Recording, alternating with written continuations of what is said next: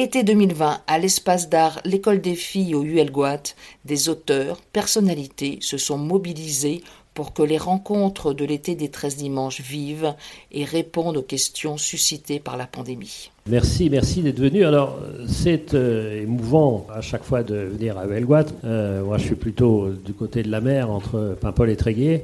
Et revenir ici, c'est évidemment euh, l'amitié, c'est évidemment la légende avec ses galènes. C'est aussi la partie Gouate euh, boisée de la Bretagne. C'est pour ça que j'ai arrêté d'aller à Bréa parce que on était un peu confinés d'une certaine manière et que j'ai changé au fond Bréa contre l'entièreté de la Bretagne parce qu'une bonne partie de ma famille est de Quimper où ils s'occupaient de machines agricoles. C'est pour ça donc c'est des liens très très forts. Et puis venir ici au cœur de ces bons d'arrêt, euh, et notamment après ce que j'ai vu, c'est-à-dire la centrale avec ce projet euh, magnifique qu'il y a euh, de voir un peu ce qu'on va faire dans ce lieu de mort, en faire un lieu de vie. Donc euh, c'est quelque chose qui m'émeut. Et puis, euh, il y a eu, il y a 14 mois, une réunion qui m'a énormément frappé. C'était à Saint-Brieuc et il y avait la, la Brescope. C'est-à-dire comment est-ce que la Bretagne allait gérer toutes les transitions toutes les transitions, transitions économiques, les transitions agricoles, les transitions euh, démographiques, euh, les transitions énergétiques, etc. il y avait 1250 euh, parties prenantes dans tous les domaines qui se sont parlé à la bretonne, franchement, pendant euh, une journée et j'étais euh, grand témoin. Et ça m'a absolument passionné de voir un peu ce qui se passait ici. On n'aura peut-être pas forcément euh, l'occasion d'en parler, mais là, une des questions qui se pose, c'est quelle est la bonne échelle territoriale pour gérer les transitions? Est-ce que c'est l'échelle de l'État? Est-ce que c'est les Français? Est-ce que c'est l'échelle de l'Europe? Est-ce que c'est l'échelle du monde? Est-ce que c'est l'échelle de la ville? Quelle ville? Etc. Et moi, de plus en plus, j'ai l'impression que l'échelle de la région est absolument clé parce que c'est suffisamment grand et en même temps suffisamment lié à des identités.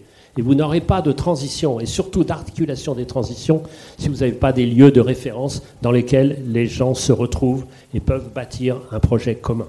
Donc ça, c'était ce, qui, ce que j'ai euh, vraiment euh, appris, ou ce que j'ai vu se confirmer il y a 14 mois. Mais bien avant, il s'est passé différentes choses dans ma vie, je vais vous dire en trois mots. Il se trouve que moi, je suis économiste de formation. Depuis, depuis toujours, j'étais prof d'économie, j'ai toujours été prof d'économie, économie des matières premières. Et dans euh, mon temps, moi, j'étais membre d'un parti, je ne sais pas si vous l'avez connu, qui s'appelait le Parti Socialiste Unifié.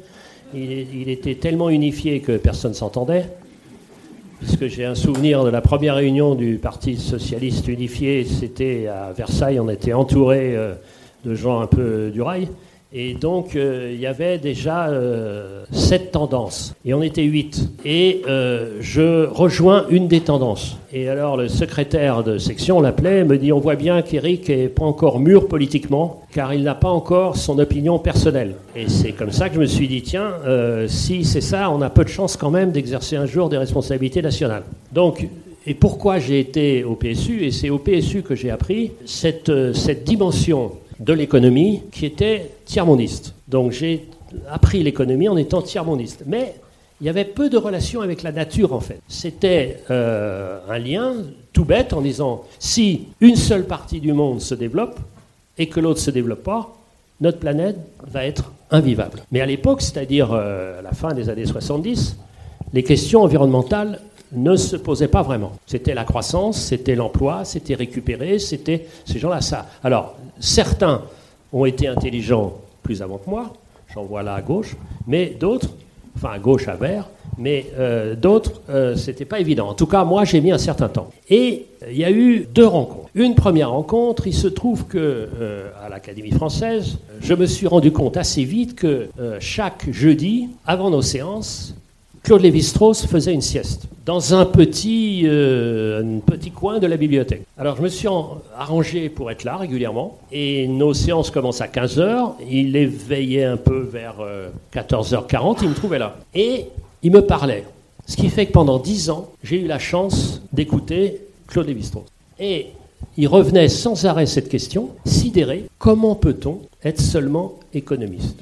Je me suis dit, tiens, il y a quand même un truc qui va moyen dans cette affaire. Donc on va un peu y réfléchir. Et comme je m'occupais des matières premières, j'ai commencé à travailler sur l'eau, qui est mon domaine de prédilection, sur les forêts, j'ai commencé à me rendre compte que la première des matières premières, c'était l'eau. Et c'est comme ça que j'ai fait un tour du monde de l'eau, l'avenir de l'eau, et que je vais, recontinuer à travailler sur ce thème en travaillant sur les fleuves. Premier changement. Deuxième changement, je me retrouve à l'Académie française, donc à la suite de Hazard et de Manigance. Je vois que certains connaissent, donc hochent la tête.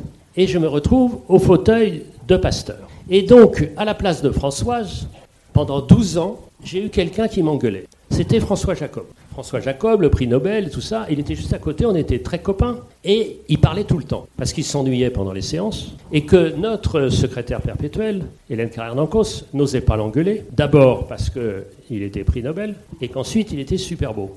Donc elle m'engueulait moi. Et moi je lui disais, c'est pas moi, c'est lui. Et donc on parlait.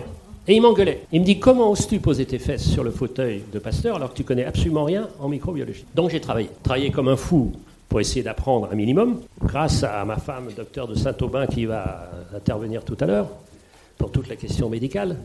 Et donc j'ai commencé à apprendre beaucoup de choses. Tellement que j'ai écrit une biographie de Pasteur qui a intéressé l'Institut, ce qui fait que maintenant je suis ambassadeur de l'Institut Pasteur et du réseau international. Lié à ça, tout ça commencé à avancer. J'ai commencé à travailler sur les moustiques. Parce que un romancier, il a besoin d'un personnage si possible, d'un personnage serial killer. Et donc, avec le moustique, je ne pouvais pas trouver mieux, puisque c'est quand même 750 000 morts chaque année. Tout le monde s'en fout, hein Tout le monde s'en fout. Mais c'est quand même chaque année 750 000 morts. Pourquoi tout le monde s'en fout? Parce que ça touche que les pauvres. Mais nous, on s'en fout. Ce qui me permet d'ailleurs de vous donner une définition d'une maladie émergente. Qu'est-ce qu'une maladie émergente? C'est une maladie qui commence à toucher un pays riche. Vous voyez ce que je veux dire? Et donc j'ai travaillé un livre sur les moustiques avec Isabelle, qui s'appelle Géopolitique des moustiques. Et j'ai, euh, à la fin de ce livre, qui est paru il y a trois ans, prévu qu'il y aurait forcément une épidémie causée par les parasites portés par les moustiques, vraisemblablement euh, portée par un des moustiques, parce que vous savez, chaque moustique et chaque parasite, enfin il y a une sorte de couple entre une espèce de moustique et un type de parasite. Et celui qui porte les parasites très méchants, qui sont cause de chikungunya par exemple, Zika et dengue, c'est euh, l'albobictus le tigre, qui est présent dans 60 départements français. Donc pour l'instant, ce moustique ne porte pas de parasites, mais si jamais les parasites se développent, il portera des parasites et la femelle, en piquant, euh, nous transmettra ce parasite. Ce qui veut dire que je me disais qu'étant donné le réchauffement, étant donné l'extension de la présence de ce type de moustique sur le territoire français, on avait une certaine chance d'avoir une épidémie de dingue que je ne souhaite à personne d'avoir, parce qu'il y a quatre types de dingue, et quand vous avez la deuxième, c'est pas parce que vous avez la première que vous êtes immunisé. Et ça peut être très très très méchant. Donc je me disais, ça sera ça. Ce qui veut dire que quand euh, l'épidémie de SRAS-Covid est apparue, j'ai pas été du tout euh, étonné. Pas du tout étonné parce que, à la suite euh, du moustique, j'ai eu envie de prendre un personnage plus gras, plus proche de nous, qui nous a accompagnés depuis bien plus longtemps et qui nous intéresse nous directement ici, les Bretons, c'est-à-dire le cochon. Ce qui fait que, en mars, quand sont apparus les premiers cas de Covid, je travaillais sur la peste porcine depuis déjà deux ans et demi. Donc je me suis dit que, tiens, il y a une épidémie qui arrive, nouvelle, c'est celle de la Covid, et un seul département m'a donné raison, c'est Mayotte, où il y a en même temps, puisque c'est un slogan politique, à la fois une épidémie de dingue et une épidémie de Covid. Donc tout ça me disait que euh, réfléchir aux relations entre les êtres humains et les animaux, ou, pour être plus précis, à l'intérieur du règne animal, entre nous les humains et les autres animaux, c'était diablement intéressant.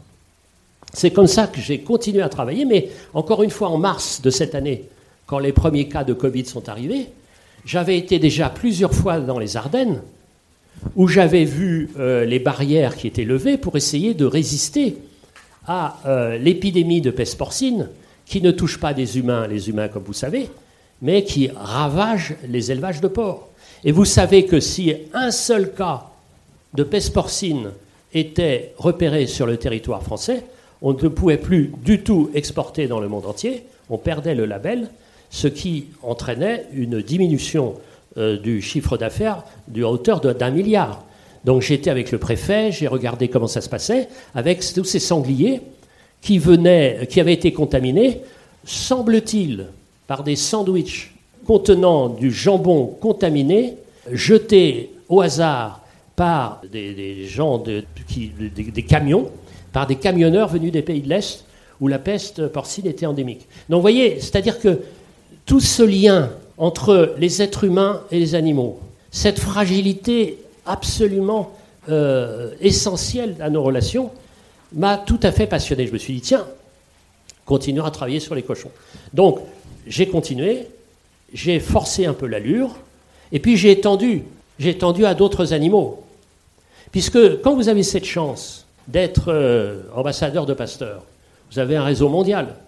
C'est-à-dire, on me dit, où as-tu été confiné? Mais j'ai dit, j'ai été confiné chez moi à Paris, mais en même temps dans le monde entier. Puisqu'imaginez que, comme je voulais savoir, en savoir un peu plus sur les chauves-souris. Alors c'est étrange d'être intéressé par les chauves-souris, mais il se trouve que les chauves-souris, comme vous savez, peuvent accueillir en elles-mêmes énormément de virus terrifiants sans en être du tout incommodés. Pourquoi? Intéressant de savoir ça. Donc j'ai pris pendant toute la durée du confinement, deux fois par semaine, c'est-à-dire pendant les deux mois et demi, deux fois par semaine, un cours de chauve-souris de ma prof qui s'appelle Anne Lavergne et qui est responsable des chauves-souris à l'Institut Pasteur de Cayenne en Guyane. Donc elle m'appelait, on passait une heure, je prenais des notes, elle me posait des questions, j'envoyais mon interro, elle me corrigeait, etc. Donc vous avez devant vous quelqu'un qui n'est pas seulement assez bon en porc, mais en chauve-souris, pas mal non plus. Pas mal non plus. Euh, en gastronomie, la chauve-souris, je suis plus incertain. en tout cas, en immunologie, je sais un peu des choses. Alors, pour, pour vous résumer un peu tout ça, il y a deux conceptions qui s'opposent dans nos relations avec les animaux. Il y a celle qui vient, et j'ai commencé mon existence euh, d'enseigner et puis d'enseignant par la philo, et ce qu'on a tous appris, euh, la phrase euh, de Descartes. Je pense, donc je suis. Eh bien, il semblerait, c'est ma conviction de plus en plus affirmée, que cette phrase, qui est le cœur du discours de la méthode, soit une imbécilité. Parce que ça veut dire que si vous n'êtes pas, si vous ne pensez pas, vous n'êtes pas. Or, il y a des tas de gens qui ont des modalités d'être qui ne passent pas par la pensée, premièrement. Et la deuxième clé de la méthode de Descartes, c'est de découper tout, de segmenter. Il n'est pas de difficulté dont je ne trouve la solution qui, etc. etc. C'est faux. Il faut résumer en termes de globalité, en termes de système. Donc vous avez cette vision qui a permis d'avancer dans le progrès que nous connaissons, c'est-à-dire la raison, la raison, la raison, mais en oubliant une très grande partie du vivant. Et ce qui m'a intéressé, c'est justement d'avoir ces tissages entre nous et le reste du vivant. Le reste du vivant, pas seulement les animaux, mais aussi les végétaux. Et avec Pasteur, nous travaillons sur une conception très nouvelle au fond, mais d'évidence, qui s'appelle la santé globale, One Health. C'est-à-dire, si l'environnement va mal, comment voulez-vous que les végétaux aillent mal, aillent bien? Si les végétaux vont mal, comment voulez-vous que les animaux aillent bien? Si les animaux vont mal, comment voulez-vous que les humains? Tout ça est une chaîne. Et c'est résumé de façon, pour moi, absolument magnifique par Diderot, qui dit à l'inverse de euh, Descartes, là où avec les animaux, écoutez bien, parce que c'est vraiment un résumé, c'est une sorte de, de, génie de la langue française, de la précision. Là où avec les animaux, vous voyez de la contiguïté, je ne vois que de la continuité. Tout est dit. Donc c'est là-dessus que j'ai commencé à travailler. Et je me suis dit, qu'est-ce qui se passe avec d'abord les cochons, et en plus avec l'ensemble des animaux? Comment vous passez? Et c'est pour ça que j'ai d'abord travaillé en histoire. Donc je ne vais pas vous raconter tout, mais c'est une longue promenade dans l'histoire. Je vais vous donner deux exemples.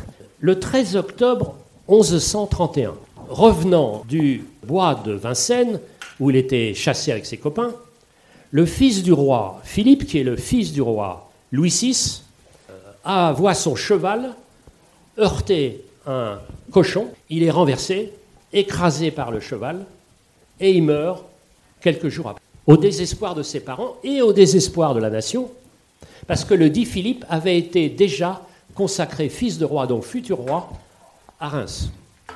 Donc catastrophe nationale, et dans ce monde du Moyen Âge où on voit que des signes, le porcus diabolicus avait frappé. C'est-à-dire qu'il y avait une malédiction qui s'était abattue sur le royaume de France. C'est Michel Pastoureau qui raconte ça de façon absolument magnifique. Et donc, malédiction, je passe sur tout ce qui se passe parce qu'il y a une suite de, drames qui frappent le royaume de France. C'est Aliénor d'Aquitaine, c'est le divorce, c'est la, la, perte de tout ça, etc. Et donc on se dit comment est-ce qu'on va faire? Eh bien, on se décide pour se sortir de cette malédiction née du porc, Porcus diabolicus, pour s'en sortir, on va euh, mettre le royaume de France sous la protection de la Vierge Marie. Trois fois, trois fois vierge. Vierge avant, vierge pendant l'accouchement et vierge après. Qui dit mieux? Même à l'école des filles Je ne sais pas.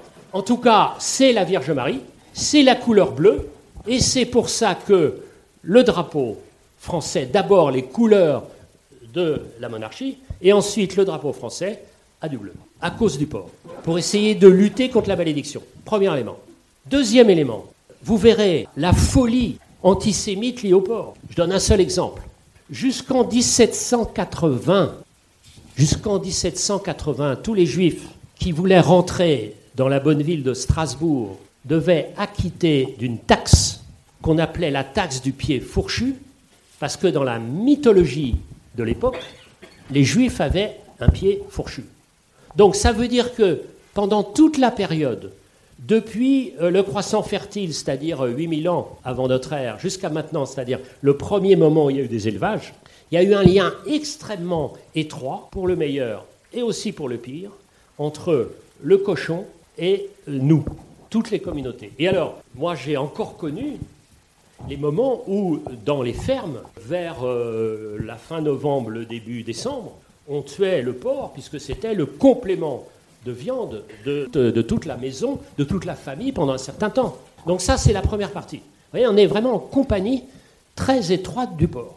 Deuxième partie, alors on ne peut pas tout raconter, mais deuxième partie, c'est la naissance d'une industrie.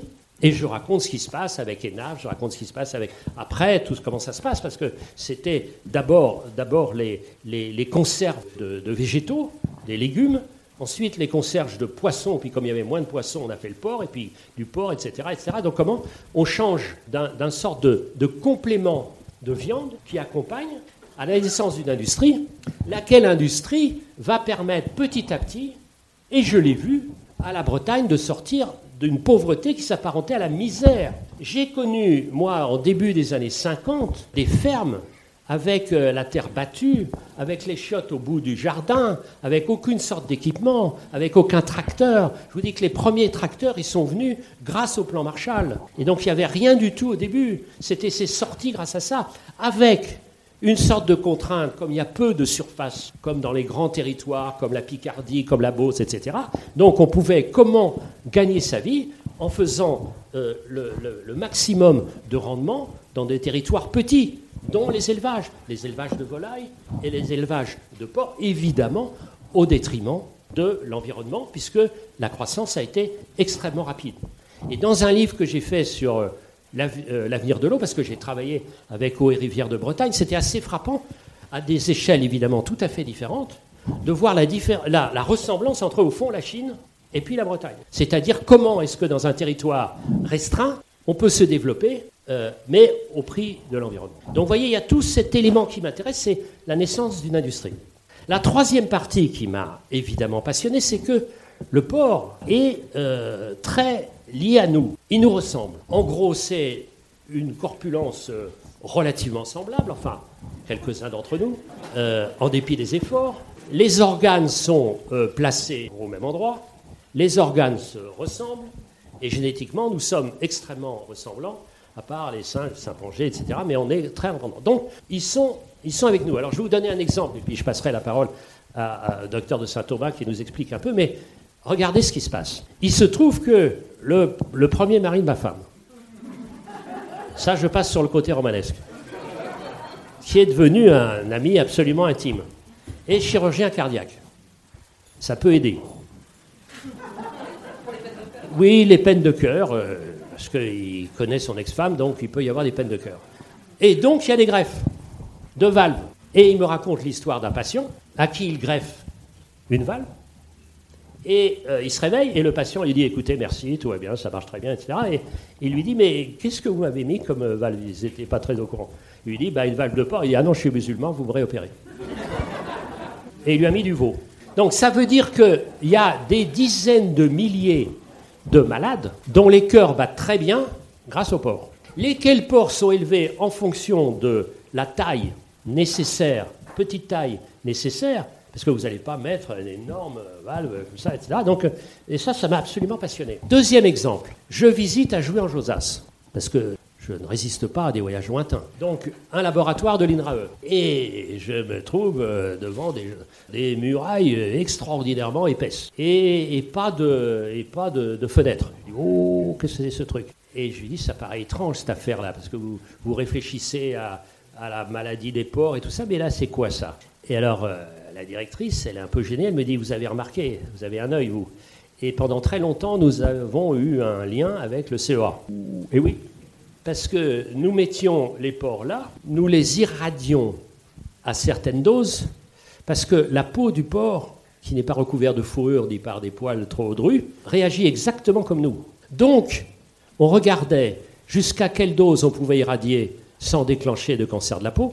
Et s'il y avait un cancer de la peau, comment on les soignait? Pas des greffes de moelle, pas des moelles spinales, hein, des, moelles osseuses, et donc c'est pour ça qu'il y a eu un lien très fort pendant longtemps entre l'INRA, qui est devenu l'INRAE, et avec les services du professeur Dossé, qui a eu le prix Nobel là-dessus justement sur ces questions de compatibilité.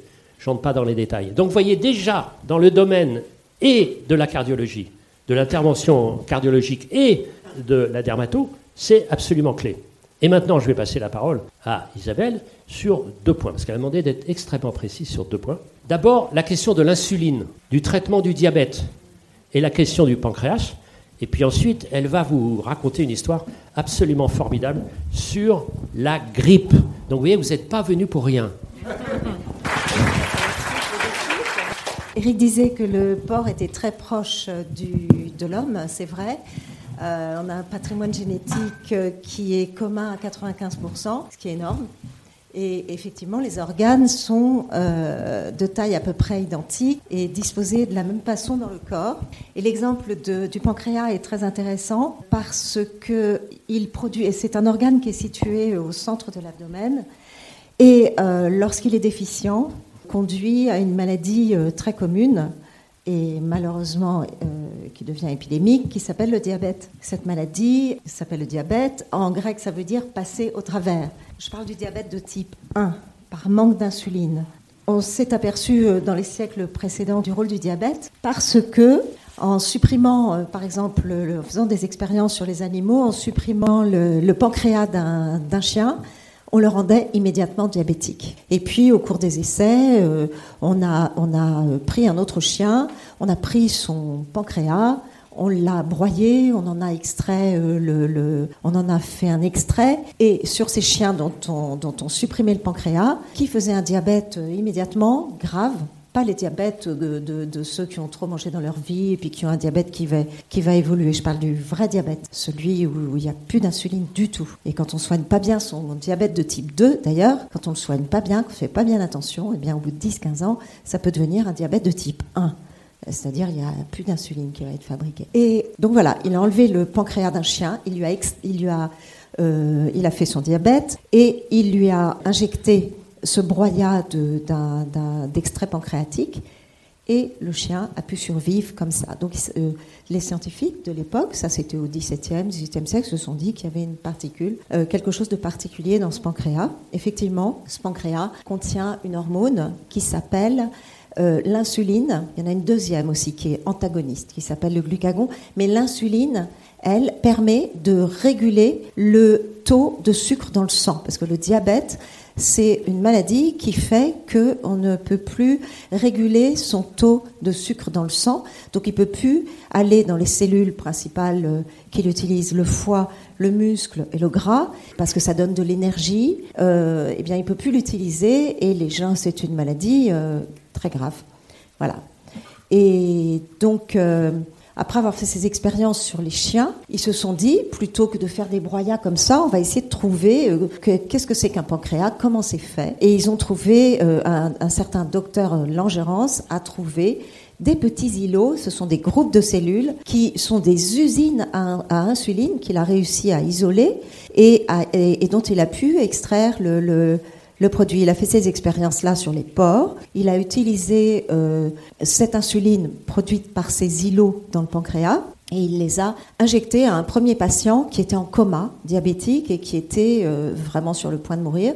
Et ça a été absolument miraculeux. Il l'a, il l'a ressuscité. Et donc, à partir de 1923, on a utilisé l'insuline de porc. Par la suite, quand on a fait des études génétiques et puis des études moléculaires plutôt, on s'est aperçu que cette insuline, elle est quasi identique euh, entre le porc et le et le et l'homme.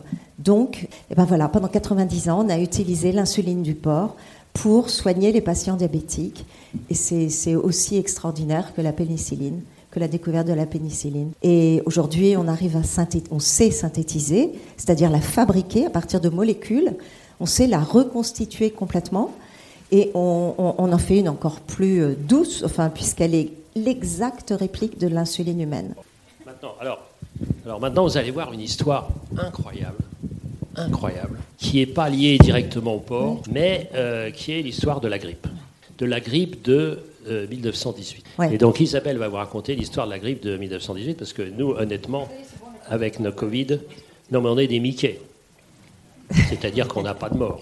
Là, je, je voulais juste euh, que vous sachiez, parce que je lui passe la parole tout de suite, mais que la grippe de 1918 a causé une fois et demie ou deux fois le nombre de morts de la Grande Guerre. Oui, la grippe de 1918, elle a tué plus de 50 millions d'êtres humains. Et on pense que le chiffre, c'est difficile d'être bien précis sur le chiffre parce que les cas en Afrique, bien, il y avait, les colonies, hein, il y avait tout ça, euh, n'ont pas été répertoriés. On pense qu'il y a eu entre 50 et 100 millions de morts. Oui, euh, bah, cette, grippe espagnole, elle s'est faite en deux, vagues. La première vague euh, a commencé en 1918, au printemps 1918, euh, dans un camp militaire du Kansas aux États-Unis. et elle était extrêmement contagieuse, mais elle touchait des gens jeunes et finalement, elle n'était pas très virulente. Voilà, écoutez bien ça parce que c'est pour ça qu'il faut être très vigilant sur le coronavirus. Donc cette première phase, printemps 18, comme nous, c'était le printemps machin, et je veux pas du tout être alarmiste pour dire qu'on n'en sait rien du tout hein, sur le coronavirus, mais on a cet exemple-là en tête, tous les scientifiques, les médecins l'ont. Donc cette première vague, extraordinairement contagieux, mais euh, pas virulente. Donc il y a eu peu de morts, euh, enfin les complications habituelles de la grippe. Euh, on pense que le virus était arrivé par des cochons venus de Chine qui, voilà, pour l'alimentation, pour le corn beef, pour, euh, les campements des militaires. Ensuite, les troupes sont parties euh, en Europe, puisque bah, y avait la déclaration de la guerre. Euh, il y avait la guerre. Oui, non, il y avait la guerre. C'était déclaré depuis 14. Oui, la fin de la guerre. donc, elles sont arrivées et ont commencé à, à contaminer les gens. Sauf que c'était pas à se propager et, et, et puis c'était pas très grave. Bon, les gens fragiles, il fallait faire attention. Évidemment qu'il y avait des morts, mais c'était pas ce qui s'est passé après. Euh, à l'été, euh, il y a eu un espèce de recul de la grippe. Euh, tout d'un coup, bon, tout le monde s'est dit oh, ouf alors, c'est horrible. Heureusement que c'est fini. Sauf que pendant les deux mois d'été, le virus a muté. Il faut savoir que le virus de la grippe est beaucoup plus labile, beaucoup plus instable que celui des coronavirus qu'on connaît, hein, c'est le quatrième qu'on connaît là, voilà, et, qui eux sont beaucoup plus stables, c'est-à-dire qu'ils mutent beaucoup moins facilement et beaucoup moins souvent. En tout cas, celui-là, il a, il a muté dans les deux mois euh, d'été. Et, euh, et il, a, il est revenu en boomerang au mois d'octobre avec une, un virus qui mute. En général, c'est pour devenir plus virulent. Il est revenu avec une virulence euh, folle il s'est propagé dans les tranchées, euh, euh, partout, partout, partout, et il a tué euh, tout ce qu'il voyait. faisant donc sûrement 50 millions de morts avérés, mais on pense maintenant jusqu'à 100 millions de morts. Et, ce sont les nouveaux chiffres qui sont voilà, larges. Regardez les photos de la grippe espagnole, vous verrez tous les gens masqués, euh, gantés, euh, les médecins. Euh, il y a eu exactement les mêmes, j'ai relu tous les trucs, il y a eu exactement les mêmes gestes barrières demandés. On n'a rien inventé. On n'a fait que redire ce qui a été dit il y a 100 ans, c'est inimaginable. Et quand on voit les photos de l'époque, bah, on a l'impression d'être en 2020. C'est au printemps 2020. C'est incroyable. Ils avaient exactement les mêmes gestes barrières. Eh ben, ça n'a pas marché parce qu'il y a toujours mm, des échappements et puis euh, dans les campagnes, ils les ont pas fait. Enfin, c'était dans les grandes villes, dans les bus, mais c'était pas partout ailleurs. Il y a eu un mixage de population inouïe à cause de, à cause de cette guerre, de la pauvreté, de la misère. Euh, et tout ça fait que de, ce désastre économique et euh, alimentaire et d'affaiblissement des populations après quatre ans de guerre, eh bien, malgré les gestes barrières, ils, ont tous été extraordinairement euh, sensibles au virus. Donc après, comme tous les virus de la grippe, il s'est atténué. Voilà, et puis il s'est divisé en deux branches, je passerai là-dessus. une branche qui est devenue porcine, mais qui est important pour l'avenir de la grippe. Hein. Vous avez entendu parler d'H5N1, tout, tout, voilà, et du porc, bien sûr. Donc une branche porcine, on retrouve le sujet d'Éric, et une branche humaine. Cette branche humaine, on l'appelle espagnole parce que on était en temps de guerre et qu'il ne fallait absolument pas affoler les populations, les décourager, et ils étaient déjà dans, une, dans, un, dans un malheur euh, absolu depuis quatre ans. Or, l'Espagne, elle, n'était pas. Donc, on n'en parlait pas, c'était le tabou. Hein. on a essayé de dire que voilà, mais euh, on n'a pas dit qu'elle décimait euh, les armées, les tranchées, tous les jeunes hommes. Beaucoup plus sont morts euh, de, la grippe espagnole que, que, de la, de la guerre, comme pour les moustiques quand on a étudié les moustiques. Donc en Espagne, l'Espagne n'était pas en guerre. Donc eux, ils n'avaient aucun complexe avec ça. Ils ont dit, ben, nous, on a des cas de grippe par million, c'est horrible, c'est affreux. Et donc, euh, les Alliés, trop contents, ont dit il y a une grippe en Espagne, on va l'appeler la grippe espagnole. Mais voilà, c'était une grippe mondiale, une pandémie. Alors, après la guerre, euh, donc ça s'est divisé en deux branches porcines, et puis la grippe est devenue une petite grippe saisonnière, comme tous les ans de l'hiver, et puis elle a perdu sa virulence. Et, mais enfin, cette grippe avait été tellement épouvantable que les scientifiques, déjà au décours de la guerre, se sont dit on, retrouvera sûrement parmi les, morts euh, des, des, du virus vivant quelque part, faudra qu'on le retrouve. Bref, on n'en a pas retrouvé. Et c'est en 1951 qu'un jeune étudiant suédois du nom de Johan Hultin, de 26 ans, euh, qui faisait cette étude de médecine en, dans l'Iowa aux États-Unis euh, s'est dit oh là là, je vais faire ma thèse sur euh, le virus de la grippe espagnole, je vais essayer de l'isoler parce que quel défi et tout. Donc il faut savoir qu'il y avait des armées en Alaska, des armées qui se sont cantonnées, des garnisons, et qu'en Alaska il y a du permafrost et que les Inuits comme toutes les populations qui vivent isolées de, la globalisation, dès qu'ils sont en contact, alors eux, c'est immédiat la mortalité. La mortalité chez les Inuits a été de 90% en Alaska, 90-92%. C'est-à-dire que voilà, ça a été un ravage absolu. Et donc lui, il a entendu parler d'un petit village qui s'appelait Breivik Mission, m i 2 s qui était dans le nord de l'Alaska et qui avait eu 80, euh, sur les 92, euh, enfin bref, tout le monde était mort, il en restait 8. Et euh, il s'est dit, je vais aller là-bas. Il est allé là-bas, il a demandé au conseil du village, qui faisait maintenant 380 euh, en 51, hein, donc longtemps après la guerre, euh, il, a, il a demandé l'autorisation d'aller dans le permafrost, là où il y a le, le cimetière des patients, des Inuits qui avaient été, qui étaient morts de la, de la grippe. Il a eu l'autorisation, donc il est allé creuser et il a trouvé quelques cadavres dans le permafrost, c'est-à-dire dans le sol gelé. Et, puis il est rentré chez lui euh, en, Iowa et s'est dit, ben voilà, je vais essayer de l'isoler. Eh ben non, euh, pas de chance, il a rien trouvé dans son. Il était vraiment triste, donc il a choisi un autre sujet de thèse et il a abandonné la recherche. Et puis, euh, 50 ans plus tard, euh, dans les années 95, il lit il lit dans un journal qui s'appelle Science un article absolument incroyable. Qu'est-ce qui s'était passé? C'est qu'à la fin des années 80, on a inventé une technique de PCR. Vous entendez ce terme en permanence en ce moment. Ce sont des réactions euh, polymériques en chaîne qui permettent, de, à partir de fragments indétectables d'ARN ou d'ADN hein, qui contiennent le patrimoine génétique, à partir de fragments indétectables, euh, soit parce qu'ils sont trop anciens, soit parce qu'ils sont très abîmés, euh, qu'ils ont résidé dans de l'eau pendant trop longtemps, les noyés, etc. On peut, cette particule, ce fragment même d'un gène, on peut reproduire euh, le, cette microparticule des dizaines de millions de fois et aujourd'hui un milliard de fois. Ce qu'il fait, qu'elle apparaît. il apparaît parce qu'il a été reproduit des dizaines de millions de fois, et ensuite on peut l'étudier, faire son séquençage, voir les gènes, euh, comment c'est fait, etc. Et donc voilà, ça c'était fin des années 80.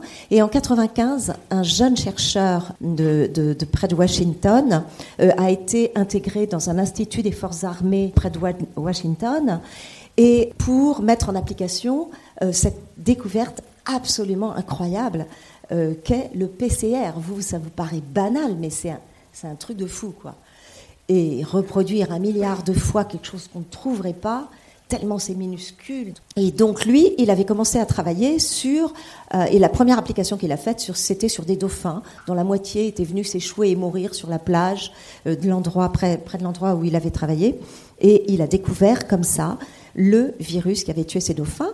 Et comme il y avait un entrepôt à côté de Washington, exactement à Maryland, Maryland un entrepôt euh, qui date de la guerre de sécession et où il y a là des dizaines de millions d'échantillons. Échantillons, ça veut dire de, parties de tissus, de peau, de poumons, de cerveau, de tout ce qu'on veut, de soldats morts depuis la guerre de, sécession. Ces fragments qui tiennent dans un dé à coudre sont préservés dans de la paraffine et sont là, entreposés par les forces militaires par l'armée américaine depuis la guerre de sécession 1861. C'est complètement dingue.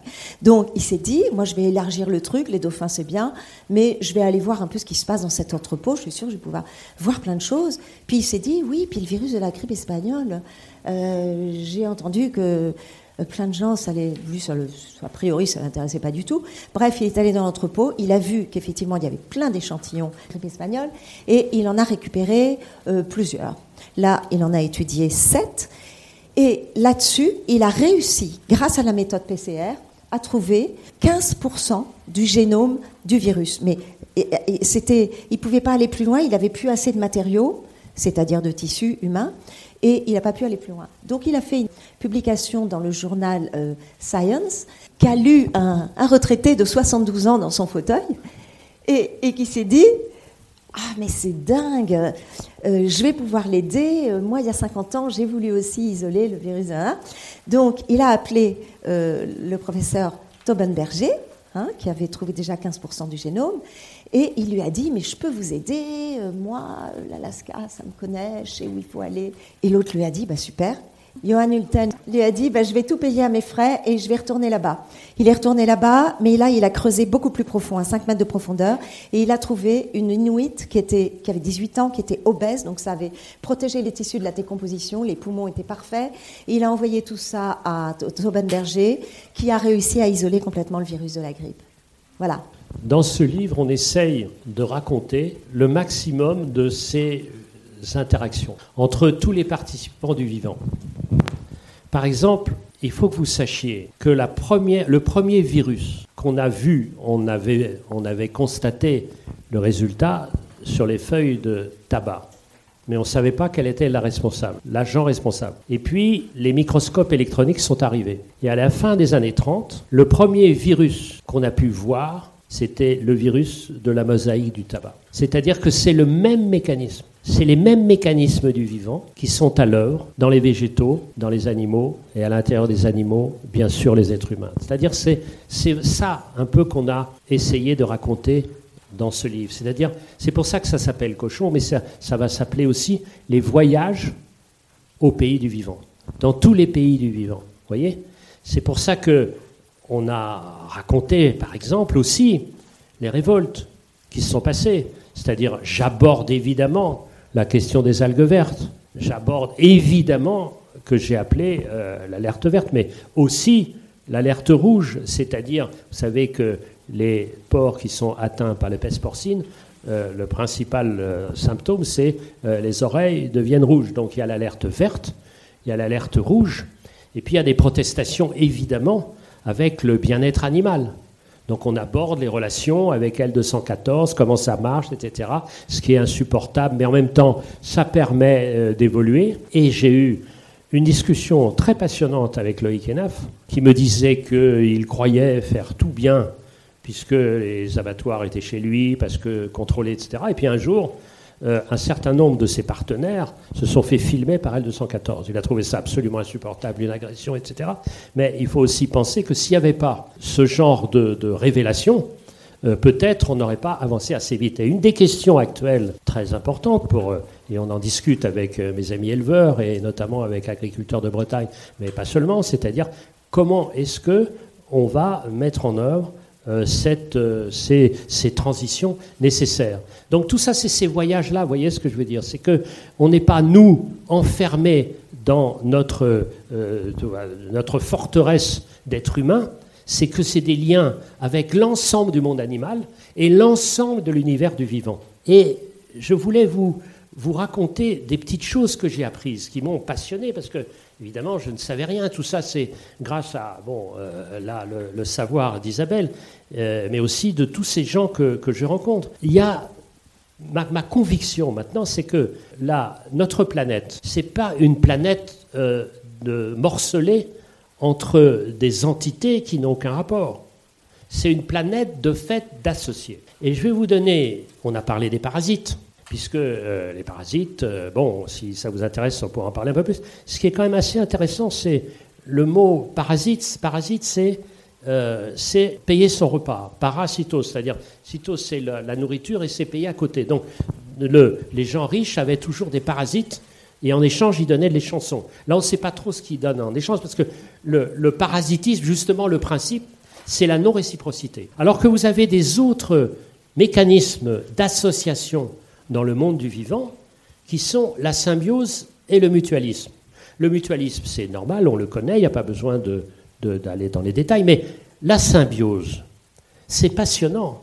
J'ai passé euh, bien 15 jours à travailler sur les lichens. Qu'est-ce que c'est les lichens C'est très simple, c'est un champignon. C'est l'alliance d'un champignon et d'une algue. Et le champignon, qu'est-ce qu'il fait? Eh bien, eh bien, en fait, il euh, protège, il retient l'humidité, et puis, il permet aussi de dissoudre des supports et de recueillir ainsi des sels minéraux. Ça, c'est le boulot du champignon. Et il s'est associé avec une algue. Et l'algue, elle fait quoi? Bah, Évidemment, elle récupère tout ce qu'on peut imaginer, des nutriments, grâce à, euh, les, et notamment euh, le sucre, avec la photosynthèse. Donc, il y a une, une, une sorte de, voyez, de réciprocité totale. Car si vous avez que l'algue ou si vous avez que les champignons, ça ne marche pas. Et alors, vous avez des, situations incroyables de, passage de l'un à l'autre, comment le vivant, c'est ça. Donc, ce qui m'a fasciné, c'est ça, vous voyez, c'est-à-dire que nous ne sommes pas séparés, nous sommes dans ce même bateau. Et c'est ça qui m'a frappé de voir tous ces mécanismes-là, euh, qui sont un peu oubliés, qui demandent évidemment des tas de savoir, parce qu'à chaque espèce, c'est différent. Et donc, j'ai regardé un peu les autres animaux. Alors, dans mes cours de chauve-souris. Pourquoi les chauves-souris? D'abord, on dit les la chauve-souris, ce qui n'a pas de sens. Écoutez bien, la chauve-souris, c'est 1300 espèces. C'est-à-dire que euh, la chauve-souris, c'est à peu près le quart des mammifères en nombre d'espèces. Le quart des mammifères. Donc, comme d'habitude, quand on généralise en disant la chauve-souris, ça ne veut rien dire. Comme quand on dit l'Afrique, ça ne veut rien dire du tout. Donc, la chauve-souris. Donc, il y a des tas de chauves-souris. Et alors, il y a les chauves-souris, ce pas les plus grandes qui sont les plus méchantes.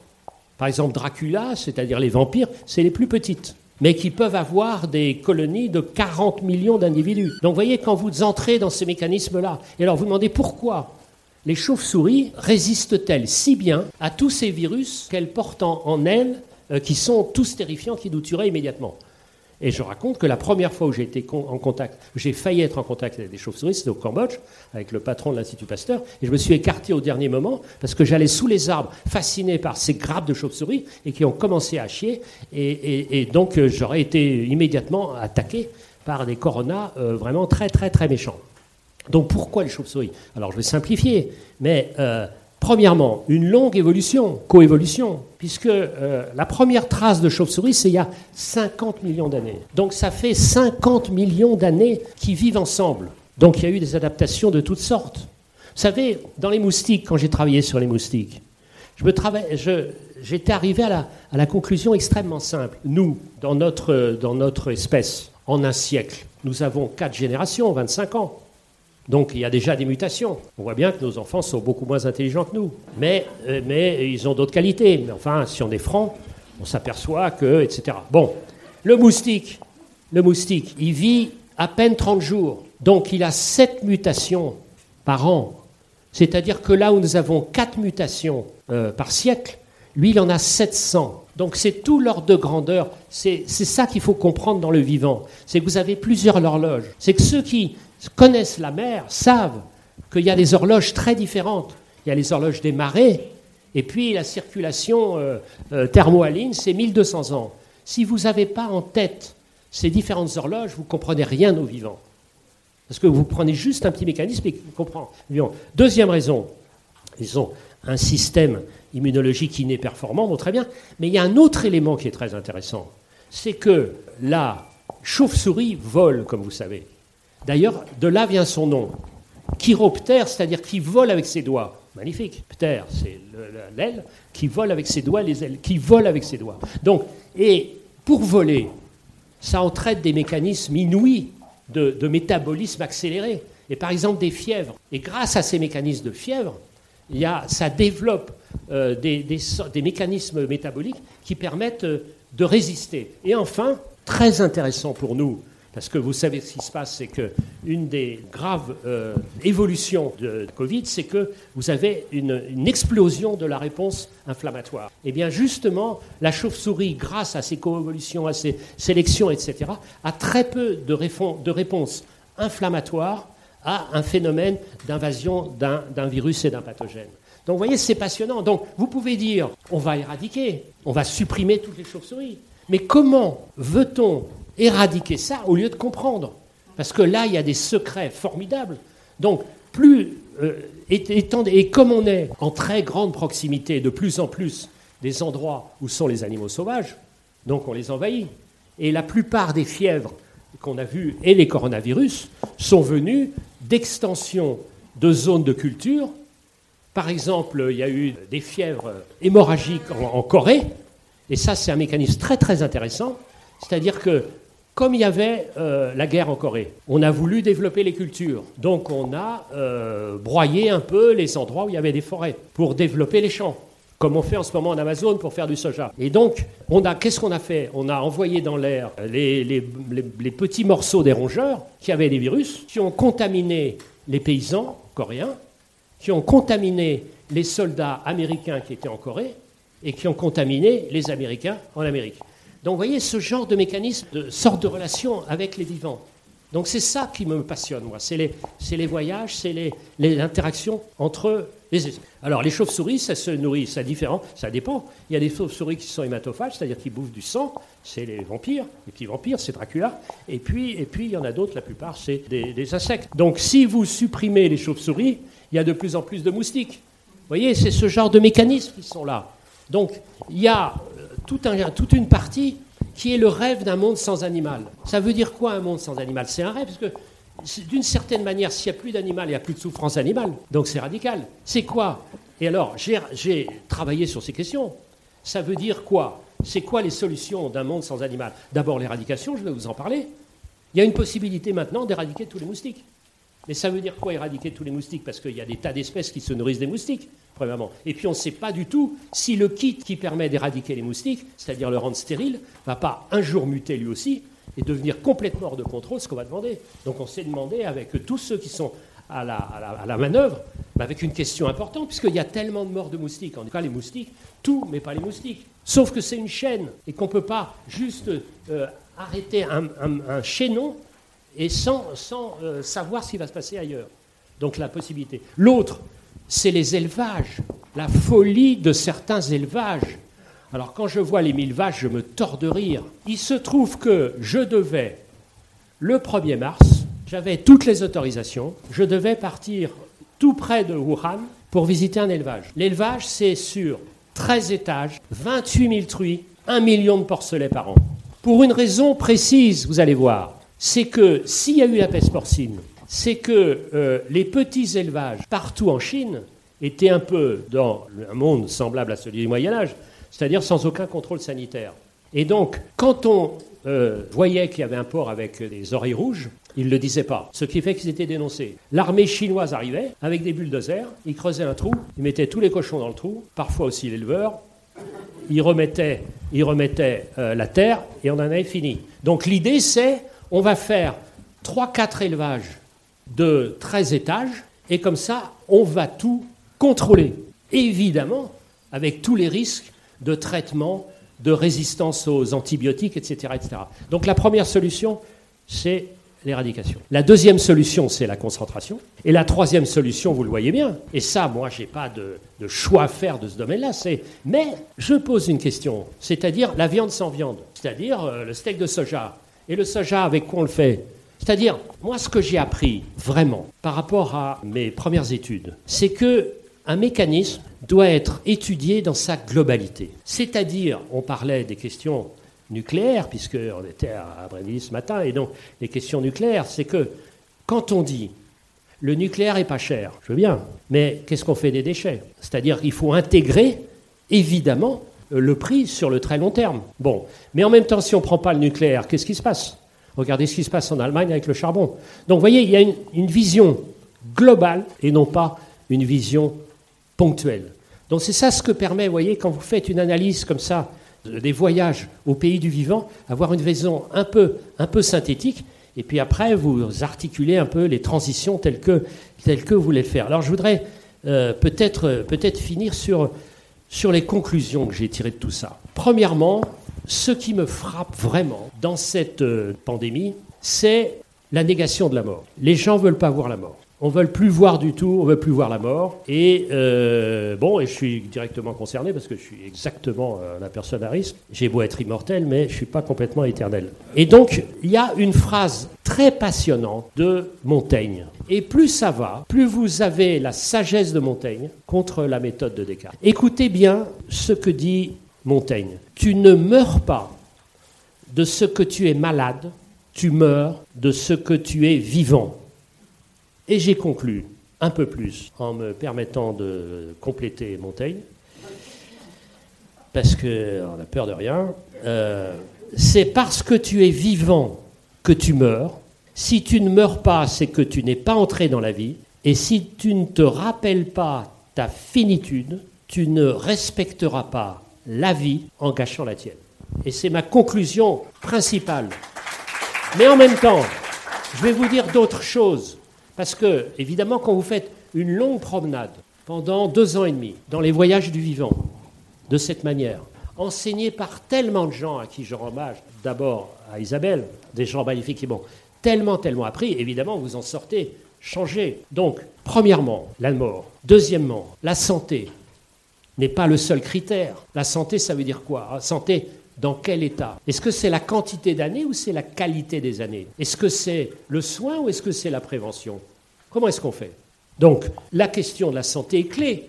La santé, la santé, très bien, mais ça veut dire quoi? Troisièmement, ce qui m'a énormément frappé aussi dans ce que j'ai vu dans ces voyages du vivant, c'est que vous avez une idée de la vie, mais une formidable inégalité des existences. Quel est le département qui a le plus été touché par la Covid? C'est la Seine-Saint-Denis. Comme par hasard, le département le plus pauvre, où les gens étaient les plus jeunes et normalement les plus exonérés des risques les plus graves. Donc, il faut articuler l'unité de la vie et les inégalités des modes d'existence. Donc, comprenez, c'est ce genre de choses qui vous permet d'avancer un petit peu. Quatrième point, on va peut-être, je m'acharne à dire ça depuis longtemps, on va peut-être se rendre compte que la nourriture, c'est la vie, et que le toujours moins cher dans la nourriture, c'est toujours le plus dangereux. Voilà. Et qu'il y a encore 20 ans, la part réservée à la nourriture dans le budget, c'était 20%, maintenant c'est 11%. Et on va recommencer comme avant le toujours moins cher, et on va se dire Ah Et en demandant sans arrêt aux agriculteurs de s'adapter, alors que c'est nous qui le demandons. Donc elle est maltraitée et tout ça. Et là, franchement, c'est ma bataille depuis un temps infini. Et alors, si on ne comprend pas maintenant, alors je me demande ce qu'on va dire. Lié à ça, lié à ça, on le voit très très bien, c'est la question du temps et de la démocratie. Et ça, l'ancien conseiller d'État que je suis, donc, et comme d'autres ici dans cette salle, préoccupé par les institutions, comment dans une démocratie, donner de la valeur au long terme. Puisqu'il y a non seulement des élections, c'est le principe de la démocratie, mais en même temps, il y a des élections permanentes à cause des réseaux, des chaînes euh, de BFM, etc., etc. Donc comment donner de la valeur? Donc la tentation, c'est de dire, et on le voit bien, avec Poutine, avec le chinois, on le voit bien, on dit de toute façon, les démocraties sont inefficaces, donc saisissons la matière forte, diminuons la démocratie. Donc comment va-t-on pouvoir concilier la démocratie et le long terme. Euh, certains qui m'ont déjà entendu, moi j'ai une solution très simple, personne n'est d'accord, et surtout pas à l'Académie française et notre âge, euh, euh, proportionner nos votes à l'espérance de vie.